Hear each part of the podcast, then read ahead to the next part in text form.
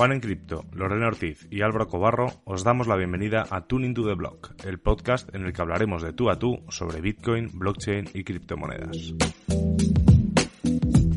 Cada lunes discutiremos las noticias más interesantes de la semana y compartiremos nuestras opiniones sobre los temas más controvertidos. Además, Todas las semanas tendremos invitados especiales con los que podremos conversar, debatir y lo más importante, aprender de los temas que levantan interés en esta industria de las criptomonedas.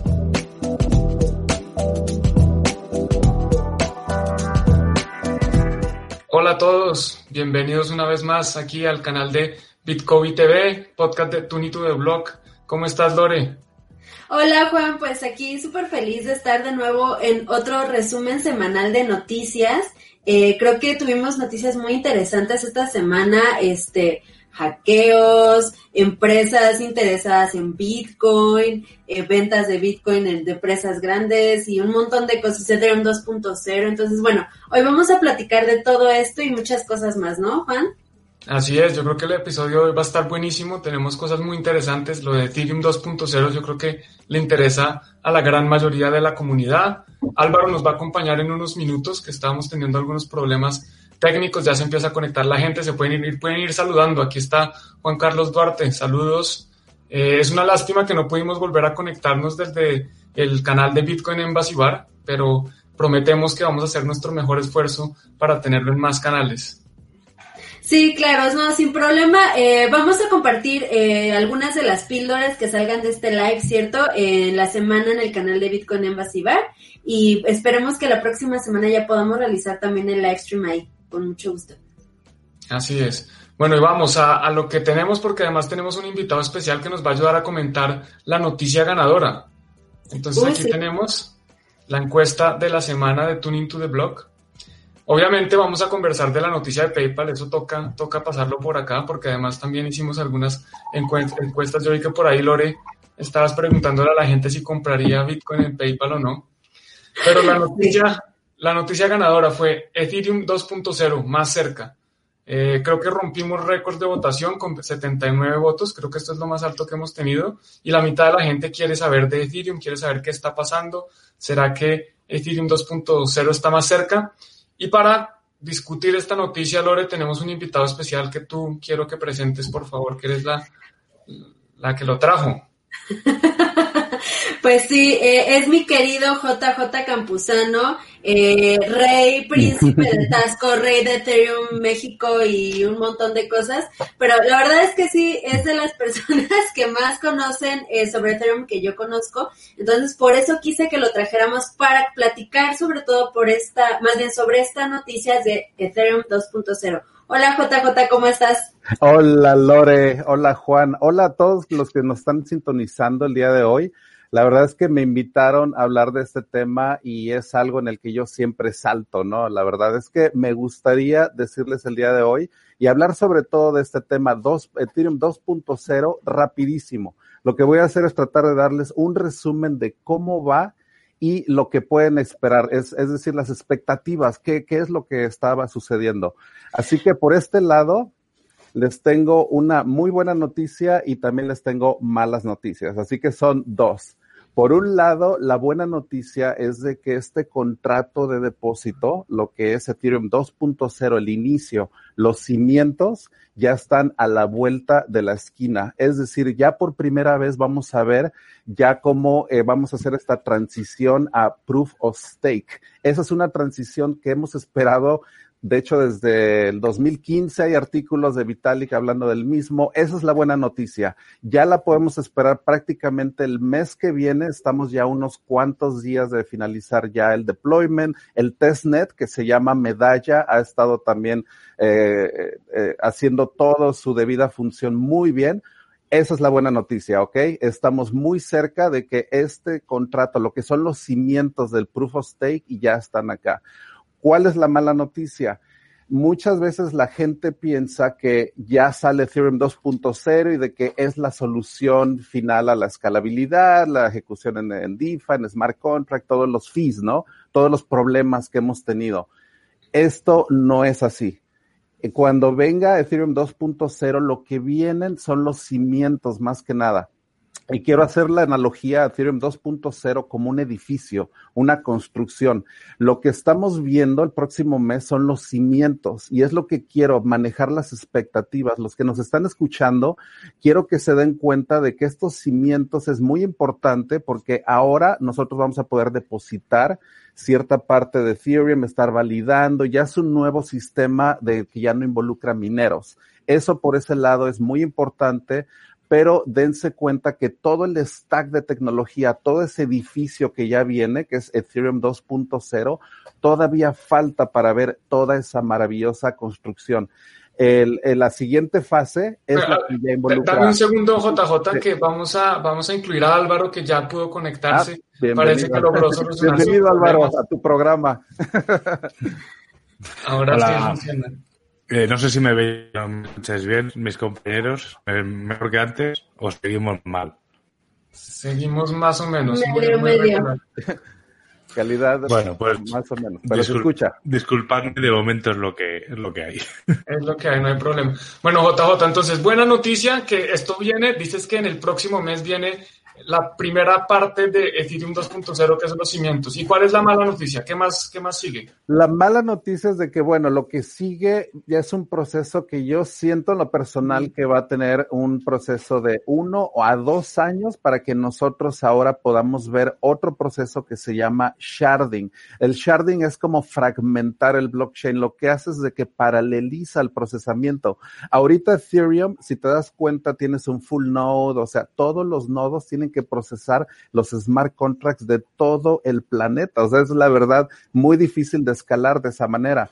Entonces, la fragmentación es una técnica que de hecho ya se aplica en la ciencia de la computación, pero aplicado a blockchain, esto nos va a dar la, la capacidad de que ahora el Ethereum actual ahora lo podamos fragmentar en 64 fragmentos, así se le llama como shards, y ahora podamos tener el Ethereum actual multiplicado por 64. Esa es la idea, eso es el edificio que ya viene, eso es lo que va a tardar aproximadamente un año o dos, pero lo que podemos esperar es de que la capacidad actual de Ethereum la vamos a multiplicar por 64. Esa es la idea, esos 64 shards o fragmentos. Entonces, nosotros podemos esperar que en menos de un año o dos podamos tener un shard dedicado a DeFi, por ejemplo, completamente dedicado. Es como un shard financiero, por ejemplo.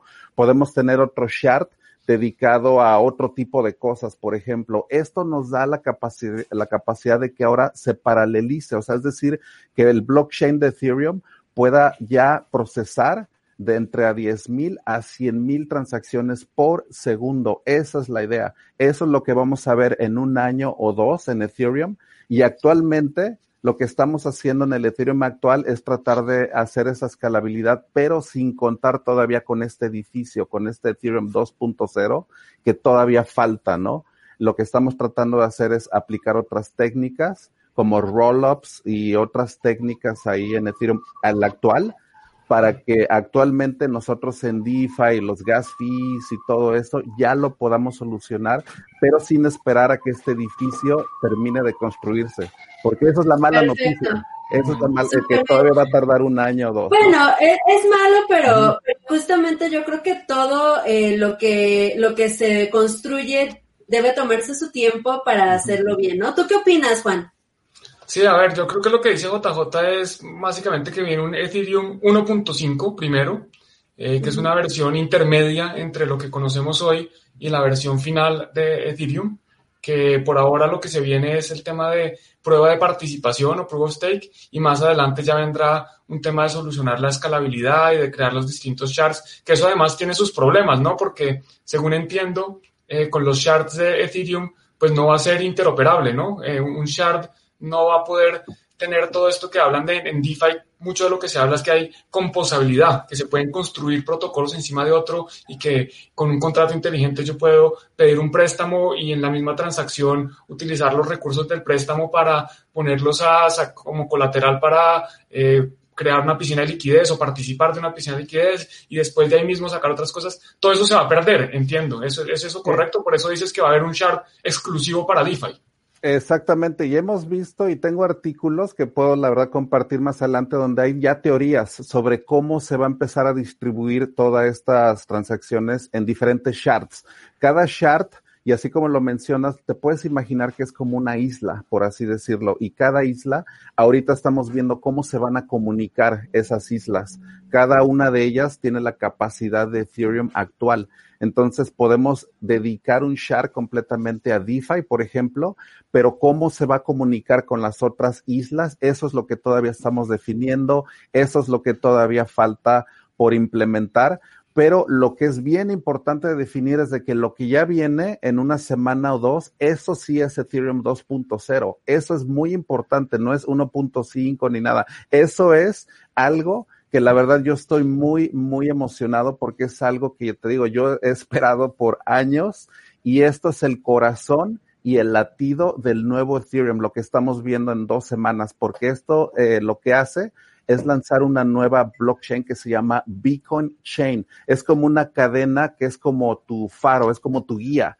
Ese es el nuevo corazón de Ethereum 2.0, este nuevo Bitcoin Chain. Y eso es lo que a mí se me hace súper relevante, estos cimientos. Eso es lo que ya vamos a ver en un par de semanas, que definitivamente es el Ethereum 2.0 que hemos esperado durante años. Esa es la buena noticia, de que ya estamos a punto de ver ese, esa implementación.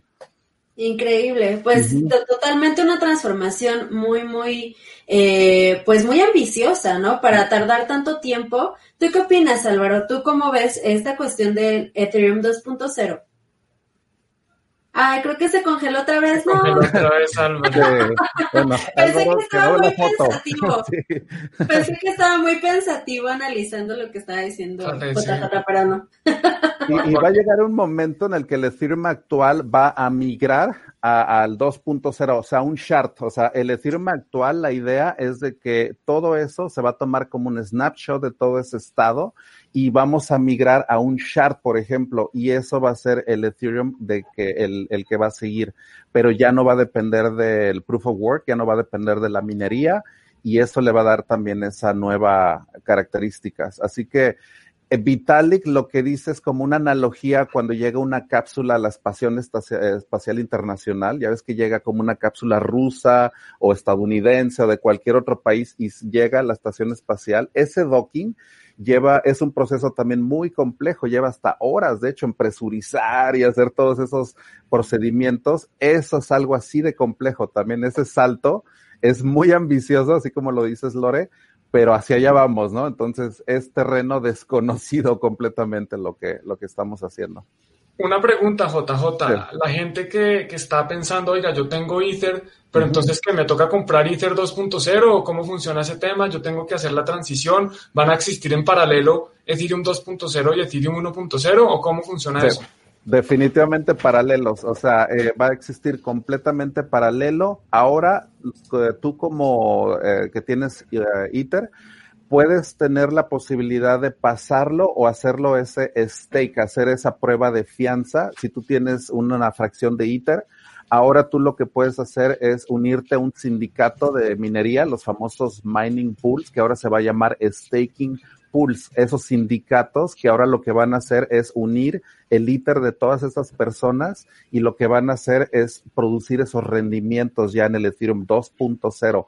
Lo, lo importante aquí de destacar es de que es tiene incentivos. Esta nueva red que viene de Proof of Stake tiene incentivos, te va a dar ciertos rendimientos que son en ITER. Es decir, si tú le metes un ITER, al final del año tú tienes que terminar con más ITER del que, empezaste te va a fluctuar entre un 10 a un 15% anual, dependiendo de cuánto ITER. Todo esto va como que variando. Si hay poco ITER, los rendimientos son muy buenos porque es más incentivo. Si hay mucho, mucho ITER, los incentivos se empiezan a reducir porque hay demasiado, hay bastantes personas que están haciendo lo, lo mismo. Entonces, eso es lo interesante. Ahora tú como poseedor de ITER, ahora vas a tener la posibilidad de que ese ITER lo vas a poner a trabajar. Y eso es interesantísimo, porque ese ITER que está haciendo esa fianza ahora va a estar produciendo rendimientos. Y eso es algo Y, se van a crear, se van a crear entonces los ITER de los mineros que están generando nuevos ITER y se van a crear nuevos ITER de los que están estaqueando. Entonces se van a, va a haber doble emisión o cómo funciona eso? La emisión es, ah, de hecho, 10 ah, veces menor a la que se produce en el, en, en, el actual, o sea, el proof of work es un bloque más o menos de dos ITER, más o menos por bloque para el Ethereum actual. En el Ethereum que viene es una emisión que es una pequeñísima fracción de un ITER, o sea, es un es, es una eh, como 10 veces menor. Pero está diciendo que van a existir ambos al tiempo. Sí, van a existir ambos. Entonces va a haber una emisión para incentivar a estos nuevos mineros del test de Proof of Stake, más lo que ya existe eh, ya eh, actualmente. O sea, va a haber dos sistemas de emisión de ITER. Va a haber uno en minería normal y otro en Proof of Stake, que esos son los intereses que les estás dando a los que están entrando a este nuevo, nuevo sistema. Perfecto. No sé si Lore o Álvaro tengan más preguntas. Álvaro, estás ahí como entrando y saliendo. A ver si funciona. Ya se quedó muy sonriente. Veo una pregunta de cuántas transacciones por segundo. Digo, eso también es. Eso está muy interesante. ¿Tú sabes, JJ, cómo, cómo eh, va a ser? Eh, y es que como es un testnet, o sea, a final de cuentas está lo que está haciendo es validando esas transacciones en este nuevo testnet no tienen, en realidad son bloques más que nada, no están validando transacciones en sí, o sea, no hay DeFi, no hay nada. En este nuevo testnet de Proof of Stake que se está lanzando es nada más validar de, de cierta forma bloques completamente vacíos. Entonces, el Ethereum actual es lo que estamos tratando de escalar el Ethereum que tenemos ya ahorita entre a 200 a 2000 transacciones por segundo con rollups, o sea, con el Layer 2. Pero el Ethereum 2.0, como lo había comentado, ya este edificio bien hecho y bien implementado, entre 10.000 a 100.000 transacciones por segundo, ya con la implementación que se planea, ¿no? La implementación ya final, final. Pero eso se demora. Eso yo espero 2022, tal vez 2023. O sea, hay que tener mucha, mucha paciencia para las siguientes fases que vienen. Perfecto. Sí, sí, sí. Así que, pues, pues, ya les di buenas noticias, ya les di malas noticias, pero ya eso les da un panorama, ¿no? De, de cómo, de cómo va. Buenísimo. Yo no lo sentí, yo no lo sentí tan mala noticia, la verdad. O sea, me parece que, que digo, si, si a esas nos vamos, las implementaciones dentro de Bitcoin también han llevado muchísimo tiempo, ¿no? Entonces, me parece que es realmente aceptable, es, es algo eh, que se debe llevar con cuidado y me parece muy bien, pues si se va a tener que tardar un año más, ¿no? Y lo que me encanta es que el mapa ya está, o sea, haz de cuenta que los pasos ya están definidos, es lo que me encanta, ya no hay incertidumbre, eso era lo que muchas veces es lo que uno pensaba, cómo lo van a hacer, cuál es el, el proceso, cuál es el paso, ahora ya sabemos inclusive cuántas fases, ahora empezamos con la fase cero, así que acuérdense, fase cero ya viene, o sea, eso ya viene en dos semanas. Luego viene fase 1 y luego fase 2. La fase 2 ya es inaugurar el edificio, ya cortar el listón y ahí sí ya eh, es todo esa construcción tan, tan maravillosa. Pero fase 0 ya viene, eso es lo, lo, lo bonito y lo relevante. Bueno, qué bueno, porque mientras Bitcoin sigue en versión 0.20, Ethereum ya va por su versión 2. Exactamente, así que evolucionamos a pasos, la verdad, muy, muy agigantados. Esa es la filosofía de Ethereum a veces de avanzar de una manera un poco rápida y experimentar más que nada. Y créanme que Ethereum 2.0 para mí se me hace la tecnología más avanzada en blockchain. O sea, créanme que yo podría hablar todavía más y adentrarme de la criptografía que va involucrada en este nuevo sistema que viene el Proof of Stake y ahí me la podría pasar otro rato hablando, pero es nueva criptografía, es criptografía que fue creada en el 2019 y esa es criptografía que a mí se me hace de punta, muy analizada, pero estos nuevos ladrillos matemáticos con los que están haciendo este edificio, esos ladrillos ya no son iguales a los de Bitcoin, esos ladrillos criptográficos ya no es esto del, del SHA-256 y todo eso, aquí estamos hablando de otras construcciones muy bonitas, ¿eh? La verdad, esto de las matemáticas, ya cuando lo analizas es, es maravilloso, ¿no? Todo lo que, lo que han hecho. O sea, a nivel matemático, ¿no? Perfecto, JJ, ¿y existe el riesgo de que como Ethereum se va a demorar en sacar su, en terminar su versión realmente 2.0, otras blockchains aprovechen ese espacio porque Ethereum no va a escalar hasta que no esté listo, ¿cierto? Eh, a menos que sea con otras soluciones de segunda capa o segundo nivel o como sea que los llamemos second layer. Hay riesgo de que alguien más los tome y también eh, si nos puedes compartir tus redes sociales que alguien los está pidiendo por el, por el chat. Sí, y definitivamente la innovación es, no se detiene, les quiero comentar de algunos otros proyectos que no necesariamente es Ethereum el que va a llevar la, la, la corona en lo que es este, la eh, Smart Contracts. Avalanche es otro proyecto que también es muy amigable con Ethereum, pero tiene otro algoritmo de consenso muy interesante. Así que, Avalanche también, o sea, chequenlo, la verdad, Leaderless BFT es algo que ese white paper que fue creado por el Rocket Team eh, tiene mucha validez técnica, o sea, la, la, este nuevo protocolo de consenso llamado Leaderless BFT de Avalanche es muy interesante y uh, Polkadot también es un protocolo para interconectar blockchains. Entonces, eso es muy interesante porque Polkadot Ahora podemos tener un shard de, del Ethereum 2.0, puedes tener Dash, puedes tener EOS. Entonces, Polkadot también puede jugar un papel muy, muy importante para interconectar blockchains. O sea, que Cardano hable con EOS y que hable con Ethereum 2.0.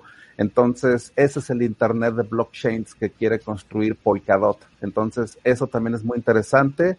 Eso Perfecto. los dejo. Dejémoslo, dejémoslo por ahí porque tenemos más, más noticias, entonces dejémoslo ahí. Te, yo creo que te invitamos a que, a que nos acompañes al resto porque vamos, queremos saber, conocer tu opinión de otros temas candentes. Me quedo por atrás.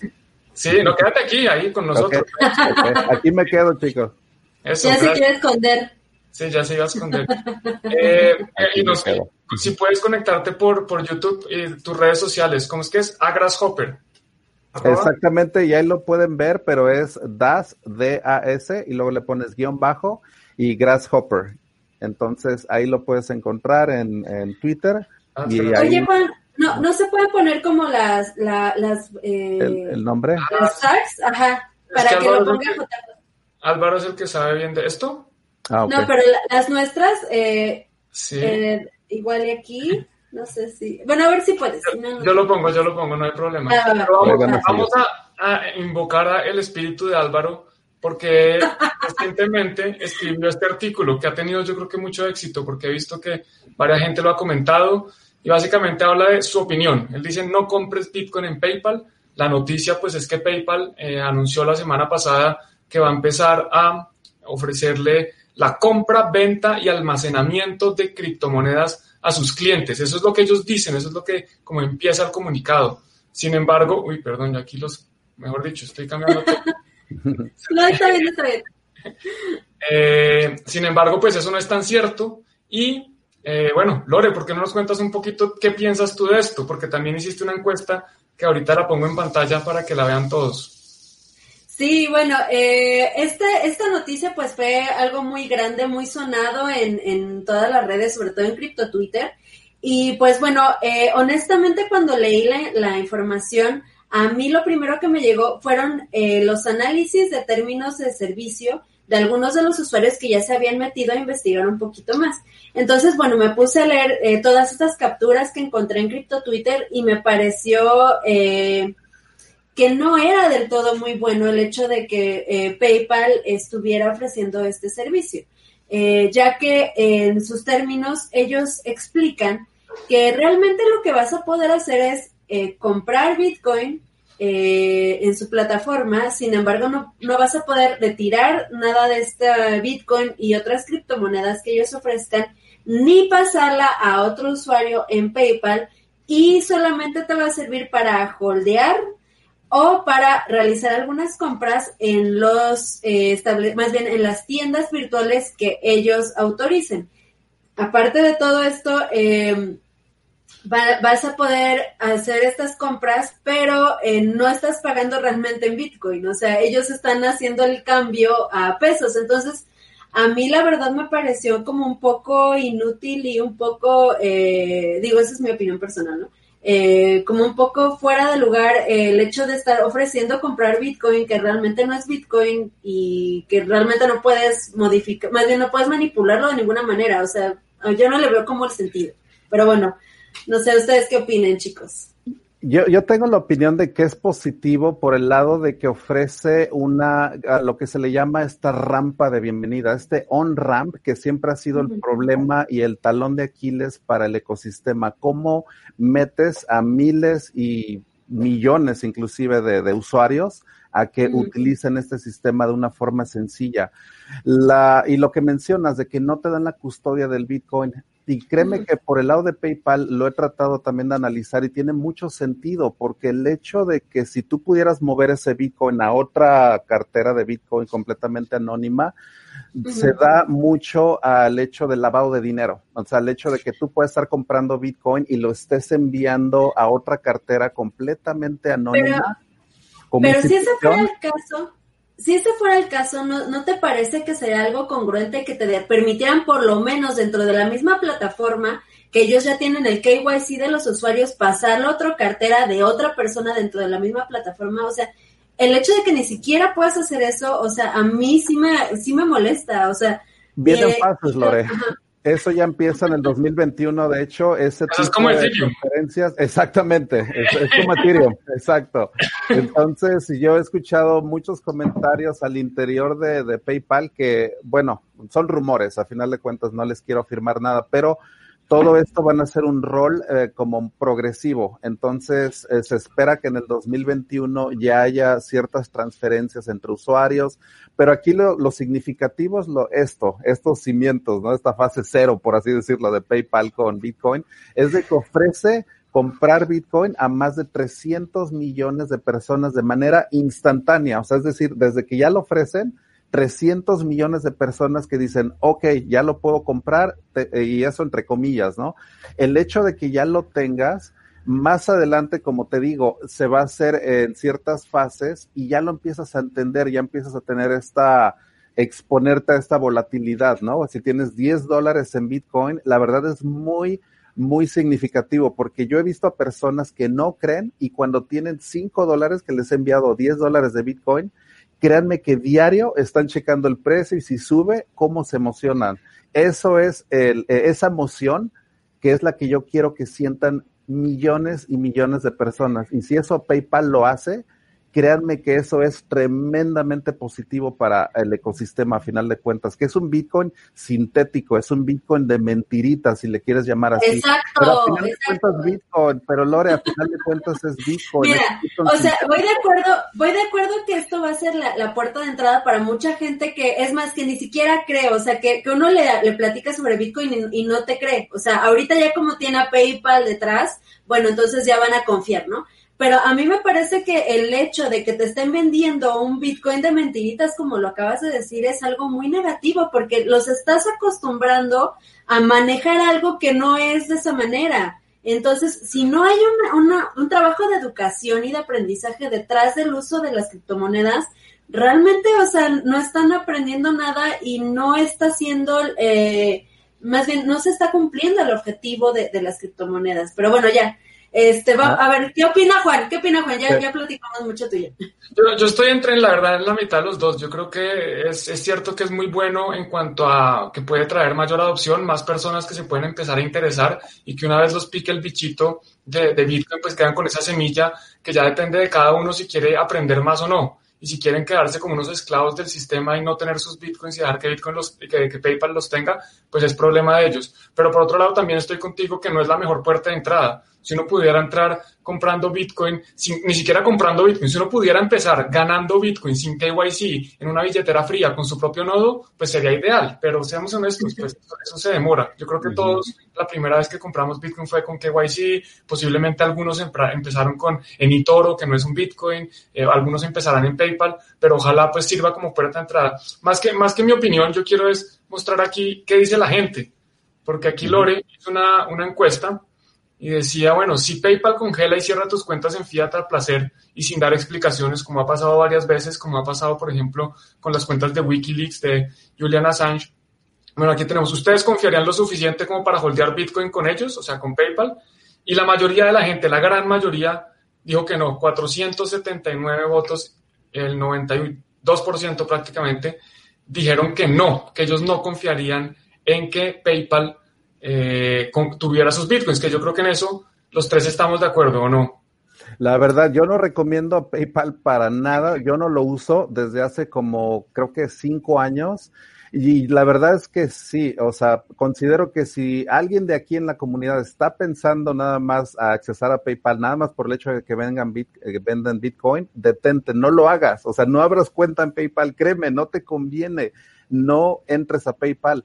Y la verdad, yo lo que comentaba era más con el ecosistema que ellos ya tienen de 300 millones de personas, el hecho de ofrecerles más que nada. Pero la verdad, yo no espero, estos son como patadas de ahogado, o sea, lo que hace PayPal, de tratar de mantenerse relevante, porque en hecho, en el ah. hecho de hacer pagos, yo tiene años que ya ni siquiera considero a PayPal como una opción uh, reputable o una opción que sea eficiente. Entonces, a final de cuentas, es esto, esta relevancia de los 300 millones de, de usuarios, ese ecosistema ya capturado que ya tienen, y el hecho de que PayPal a lo mejor ya tiene que empezar a comprar Bitcoin, ¿no? Para satisfacer esta, esta demanda.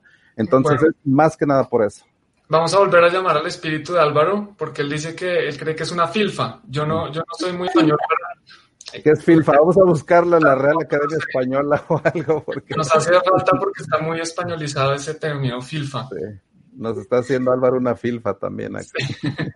Bueno, Lore, y algo que queremos ver es que es muy curioso que prácticamente las mismas personas, entonces la mayoría de personas dice que, que no compraría nunca en PayPal, pero un, un, grupo muy similar de personas, esta es otra encuesta que hice yo, menos votos, pero ellos creen que, ellos dicen que les gusta, que es una buena noticia que PayPal empiece a ofrecer. Entonces, nos gusta porque sí, va a subir el precio, más gente se mete, pero no lo usaríamos nosotros. Entonces ahí está como un poco un dilema moral de, nos gusta porque sí, chévere que más gente se meta, que, que compren, que el precio suba, pero de malas ellos sí lo hacen mal. muchos, muchos respondieron eso y, a mí me pareció como algo medio maquiavélico. O sea, porque me pusieron, es bueno porque va a entrar más dinero al ecosistema cripto pero ¿de qué manera está entrando? O sea, está entrando con gente que está totalmente ignorante de cómo se maneja, de cómo es la situación, de las responsabilidades detrás de ello. Entonces, eh, me parece hasta como un poco scammer el, el pensar de esa manera. O sea, porque a ti no te importa cómo llegue mientras llegue. Y mientras sea gente que no tiene ni idea de lo que está haciendo, nada más porque es la moda y nada más porque eh, PayPal lo está ofreciendo, ah, pues qué padre, ¿no? A ver, voy a probarlo nada más porque sí y, sin siquiera saber nada. Entonces, eh, honestamente, mi, mi encuesta sí fue bastante tendenciosa. Eh, al, ponerlo de la manera en la que lo puse, pero, pero sí, eh, siento que va por ahí esa situación. No sé qué piensen ustedes. PayPal es como el blockbuster ya, la verdad, de los pagos digitales. Es como el, el Radio Shack de, de, los pagos digitales. Entonces, es una compañía que la verdad va a ser completamente obsoleta ya en unos cuantos años más. Y esto es un intento más por tener esa relevancia. Entonces, la verdad, esto por ese lado te digo, se me hace positivo para ese ecosistema que ya tienen. Ok, ofréceles esto.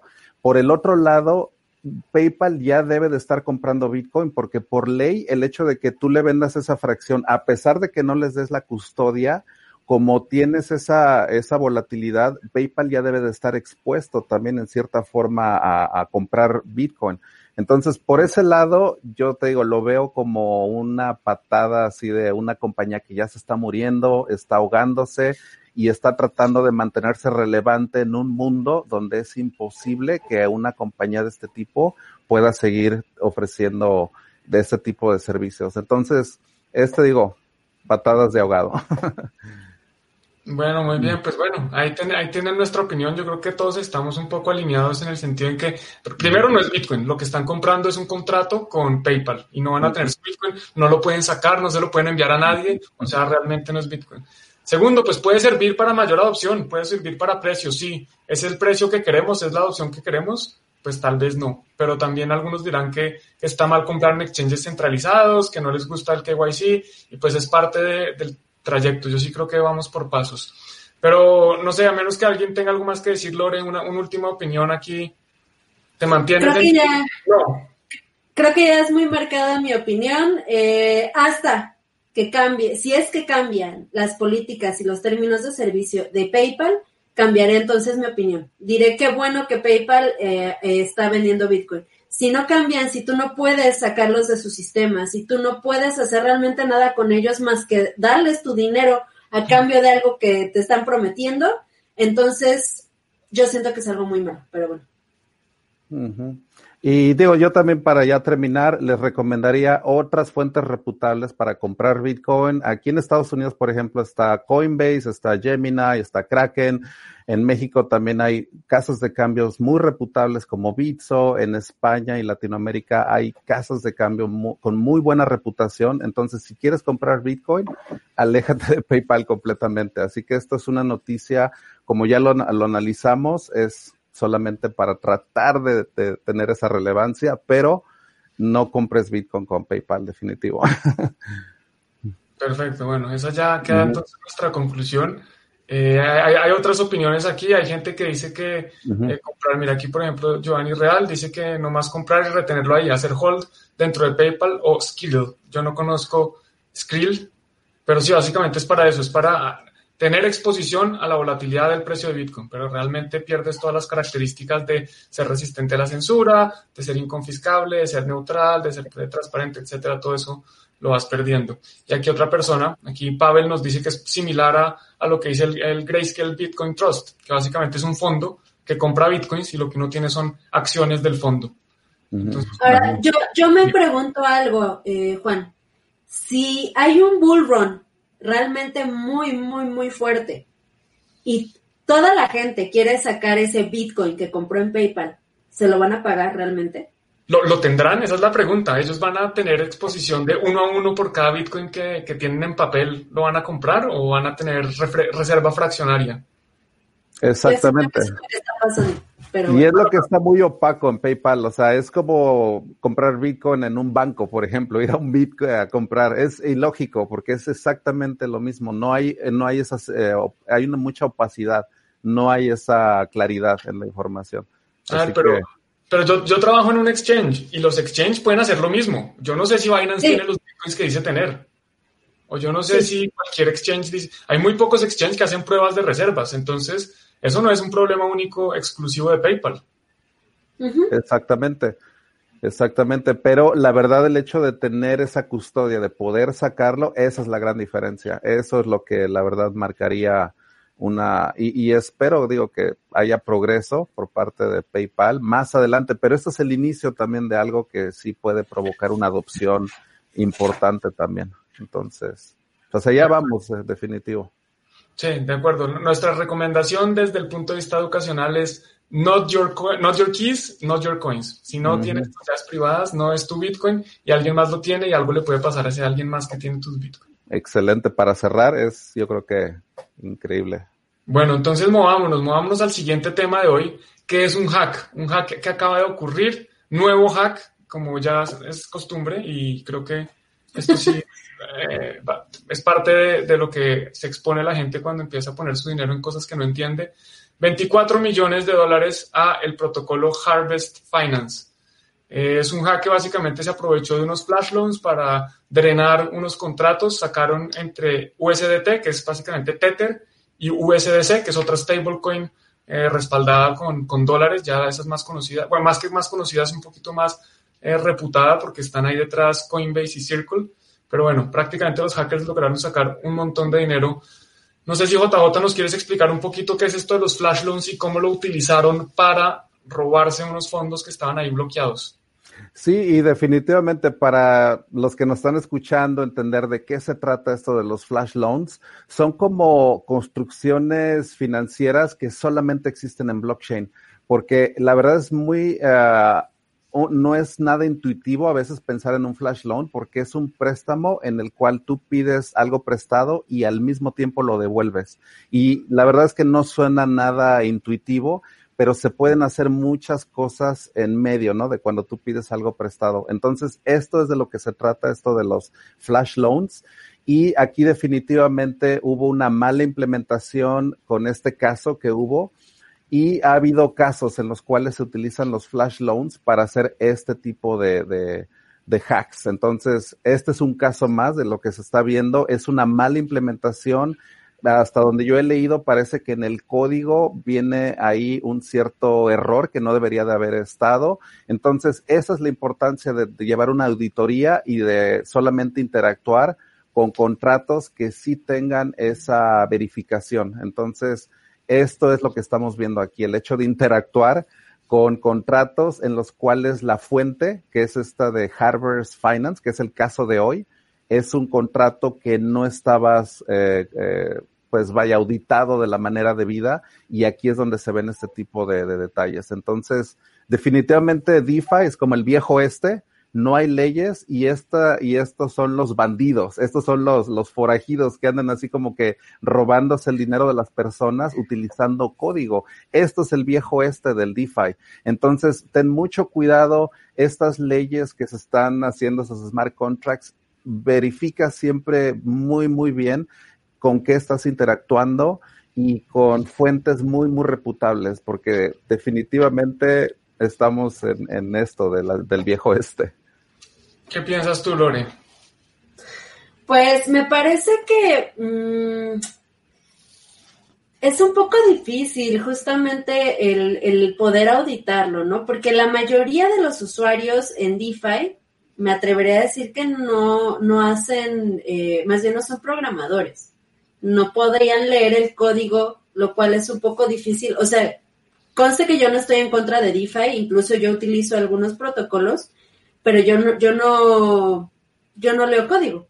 Entonces, o sea, yo realmente lo que estoy haciendo es eh, irme a plataformas que yo ya considero algo seguras, ¿no? Como por ejemplo Uniswap. Pero eh, eh, sí es un, peligro muy, muy, muy grande el, el hecho de no saber eh, realmente el código que hay detrás de los protocolos y también no conocer a los desarrolladores porque están totalmente anónimos. Estos de Harvest Finance eh, no se sabe quiénes sean y aparte de todo, apenas el, el hacker regresó parte de este, de este robo, ¿no? Entonces, es algo muy extraño eh, que haya pasado esto. De hecho, hay por ahí muchas burlas diciendo que los hackers de DeFi son los hackers con, con una mayor moral, eh, con una mejor intención de la que se ha visto nunca antes en ningún otro lugar. Entonces, eh, pues sí, no, realmente no sabes si este tipo de ataques lo están llevando a cabo los mismos desarrolladores de, de estos protocolos, ¿no? ¿Tú qué opinas, Juan? Sí, lo que dices es, cierto. Aquí, bueno, aquí hay un tweet donde Harvest Finance dice que los atacantes devolvieron 2.4 millones de dólares de los que se han robado. Y Ricardo Spagni, que era el desarrollador líder de, de Monero, él ya retirado, eh, dice, bueno, pues le parece sospechoso y él cree precisamente lo que acabas de mencionar, que es muy posible que los mismos desarrolladores sean los que han creado esa puerta trasera, han esperado que el contrato acumule varios millones y después han salido a aprovechar esa vulnerabilidad que dejaron. Yo la verdad pues no lo sé, no, no, no conozco las éticas de estos desarrolladores, no tengo ni idea quiénes son. Yo estoy un poco apartado de, de DeFi las últimas dos semanas y eso en DeFi es como estar apartado un año. Si uno se desconecta dos semanas, se ha perdido todo. Entonces, Harvest Finance lo había oído, nunca había estado interesado en esto. Eh, un comentario interesante que aquí menciona, por ejemplo, Iván Durán, dice que él sigue opinando que si el código lo permite, no es un robo, porque al final eh, si el código es ley y la persona, los hackers lo único que hicieron fue utilizar el código eh, para sacar unos recursos, porque el código permitía sacar esos recursos, pues no le están robando a nadie, eso es una opinión. No sé, otra eso. Ahí la verdad yo no concuerdo con eso porque fíjate, yo estuve involucrado también en uno de los hacks más famosos que hubo en blockchain en el 2016, lo que fue el DAO, y que ahí hackearon un, lo que fue un botín de 150 millones de dólares. Este hacker empieza a drenar ese ITER. Y aquí lo importante que quiero mencionar en esto del código SLAY y lo que él menciona es de que el contrato social que uno tiene cuando uno manda tu dinero a este tipo de contratos es para una intención para que esto pueda ser utilizado para proyectos. O sea, el contrato social es muy diferente a que si uno encuentra una pequeña falla y, y lo empieza a drenar. O sea, la verdad es que yo no mandé ese dinero para, para enriquecer a un hacker, por ejemplo. Eso es el contrato social. Entonces, a final de cuentas, ese debate entre Ethereum y Ethereum Classic se dio a raíz de algo muy similar a esto, algo muy, muy uh, similar que pasó, fue un hack y de ahí hubo este fork. Pero ahí la, la, la, opinión que yo tengo es de que siempre cuando haces una inversión hay cierto contrato social en el cual tú no lo estás depositando para ser rico a una sola persona. Ese no era la intención. Y eso es lo que estos hackers moralmente pues no tienen esa, e, e, esa, esa, esa visión de tener esa honestidad y de poder pues hacer este tipo de cosas que no se me hacen moralmente aceptables y Ethereum de hecho comprobó el hecho de hacer este fork, de darle la razón al contrato social porque los blockchains son a final de cuentas mecanismos de consenso, no son máquinas frías, no son máquinas en las cuales nosotros ahora estamos supeditados a la autonomía de los blockchains. No, nosotros los utilizamos para tener consenso como humanos a final de cuentas. Eso es lo interesante, que ahora a nivel planetario, con blockchains, nos podemos poner de acuerdo en una cosa en Bitcoin cada 10 minutos por primera vez, cada de manera descentralizada, por primera vez en la historia de la humanidad. Todo el planeta, cada 10 minutos, dicen, ah, ok, este es un consenso global. Y eso es lo importante de que blockchains es un mecanismo de consenso y cuando se rompe ese consenso social, eso es lo que están haciendo esos hackers, romper ese consenso y ese contrato social que uno tiene cuando interactúas con blockchain. Entonces, esa es mi opinión. Ok, bueno, aquí yo creo que me, me, remito a mi vida pasada cuando me relacionaba mucho con abogados y siempre hablaban de el espíritu de la ley, que no importaba lo que está escrito exactamente, sino qué es lo que se pretendía con eso escrito. Lo que pasa es que aquí, pues ya no estamos hablando de la ley, ¿no? Y precisamente estamos hablando de que, de que aquí la ley no aplica. Y, bueno, Iván vuelve y menciona, yo no quiero quedarme mucho en esta noticia porque ya vamos 46 minutos, pero dice que entonces habría que hacer un hard fork en cada robo, eh, porque hay que cambiar eh, ese espíritu que se quería, hay que cambiar, bueno, ese consenso social debería primar por encima del código. Y lo último que yo quería mencionar es lo siguiente y es que se me olvidó. Entonces, te voy a dejar, Lore, no sé si quieres decir algo más al respecto de esto. No, no, yo, yo ya puse en claro eh, lo que pienso al respecto. Para poder este, darle continuidad a las noticias. Para poder darle continuidad. Ay, yo quisiera acordarme rápidamente qué era lo que estaba pensando. De los, ah, bueno, que sí, supongo que, y me gustaría que Iván nos escriba en el chat, ¿será que entonces los ladrones son las, los, los que hicieron el hard fork, que incumplieron el código? A ver si, si te parece que, porque alguien hizo algo mal, el que cerró, el que hackeó el contrato o el que creó nuevo dinero devolviendo el contrato o no, o no hay nadie que sea ladrón. Me gustaría saber eso. Y vamos a, tu sección favorita, Lore. ¿Cuál crees que es? Los memes. Vamos a ver qué son los memes de hoy. Bueno, este es un meme de precisamente relacionado con lo que estamos hablando. Aquí está, ¿cómo se llama este personaje? Fry, Fry, de Futurama. De Futurama. Diciendo hay cero días desde el último incidente el último, sí, el último error en DeFi. Y se clava un, en la mano. Exacto, y se clava un uno en la mano, o sea que no, vuelve a haber cero días. Todos los días hay errores en DeFi. Esto es lo que pretende mostrar este, este eh, meme. Y ahora vamos con, no sé si quieren comentar algo aquí del meme. ¿Qué piensas, JJ? Eh, ¿Hay, hackers todos los días? ¿Hay errores en, en DeFi todos los días? Eh, la verdad, como lo menciono, es un viejo este, es muy pues eh, difícil predecir, o sea, qué tantos errores va a haber en el pasado y se ha visto, ¿no? Todo ese tipo de, de errores o hacks o robos, como le quieras llamar, pero es un proceso de experimentación muy, muy uh, intenso que hay a nivel de eh, en DeFi, ¿no? Son aplicaciones más que nada. Entonces, aquí es donde de plano estamos aquí haciendo experimentos, es un laboratorio eh, financiero más que nada. Entonces, en ese laboratorio va a haber explosiones, va a haber gente que se quema, o sea, e, eso es ese DIFA, ese laboratorio tan peligroso que hay ahorita. Entonces, haría yo esa analogía, ¿no? Ese laboratorio tan, tan vertiginoso y pues sí, o sea, ya pasó algo hoy y pues ve, alguien ya, ya se quemó. Perfecto. Totalmente de acuerdo. Sí, no, JJ. De hecho, eh, bueno, no sé si saben, pero mi socio en Embassy es maximalista. Entonces siempre está diciendo, no, es que ¿cómo están haciendo eso? ¿Por qué están dejando que la gente este, se meta y experimenten y no sé qué? Y, y yo lo que siempre le respondo es que todo esto es consensuado, o sea, la gente está entrando en esto porque quiere hacerlo, ¿no? O sea, quiere experimentar y está aceptando los riesgos, los conozca o no, de, de lo que está sucediendo en esto. Entonces, digo, si pasan cosas malas, eh, uno tiene que estar consciente de que está corriendo un riesgo, ¿no? Entonces, ni modo, así es este viejo este, como dice JJ. Bueno, pues así es, nos gusta o no, es la verdad, es un, es un experimento gigante y van a seguir habiendo quemados y, y, daños no sé si todos los días, pero sí con mucha frecuencia. sí. Bueno, Lore, ahora viene tu meme para que nos expliques qué es lo que hay en pantalla y nos cuentes qué, de qué se trata. Pues a propósito de que ya se viene Día de Muertos y Halloween, está un pequeño fantasmita eh, con signos de eh, el euro, del dólar, eh, tocando una puerta, ¿no? con su calaverita en mano para, para pedir dulces. Entonces abre la puerta un Bitcoin y le dice trick or treat, ¿no? Y le dice el Bitcoin, bueno, a ver qué tenemos aquí. Y entonces se queda con boquiabierto viendo los signos de pesos y los euros en su disfraz. Y ya el siguiente cuadro lo está arrestando la policía porque se lo tragó al pequeño fantasma.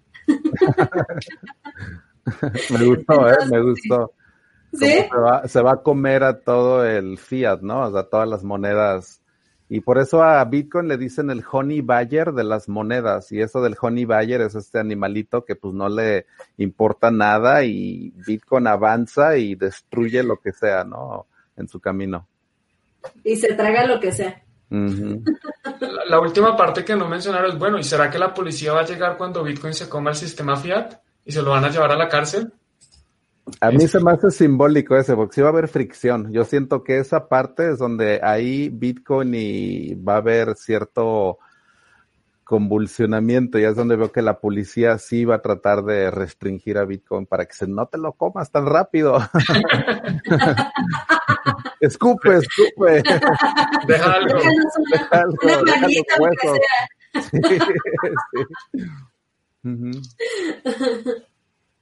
Y hay, otro más, ¿no, Juan? Hay otro meme más. Vamos a volver a invocar al espíritu de Álvaro. Y aquí, bueno, este es un poquito más complejo, entonces hay que leerlo. Bueno, Craig Wright en 2019, yo escribí eso. Craig Wright en 2020, no, yo no escribí eso.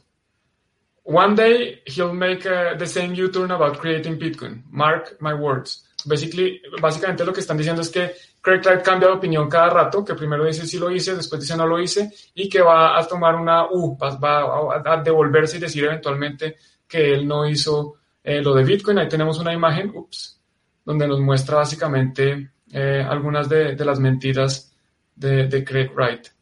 Eh, es una lástima que no nos pueda acompañar Álvaro hoy porque él seguramente lo habría hecho con mucha más gracia y nos habría tenido aquí encantados a los seguidores de, de BSV o, el verdadero Bitcoin.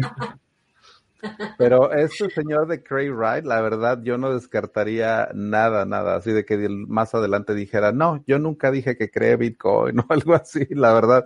O sea, es un mentiroso compulsivo, la verdad, compulsivo, compulsivo. Así que, sí, la verdad. Que, y qué bueno que ya no se escucha tanto de él, ¿eh? O sea, qué, qué bueno.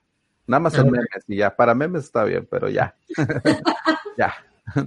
No lo invoquemos mucho. Que no regrese. No, por favor. Bueno, aquí nos hacen una pregunta, Caro, a ver si, si puedes ayudarnos a responder, JJ. ¿Qué mm. porcentaje estuvo de acuerdo en revertir las transacciones de Ethereum?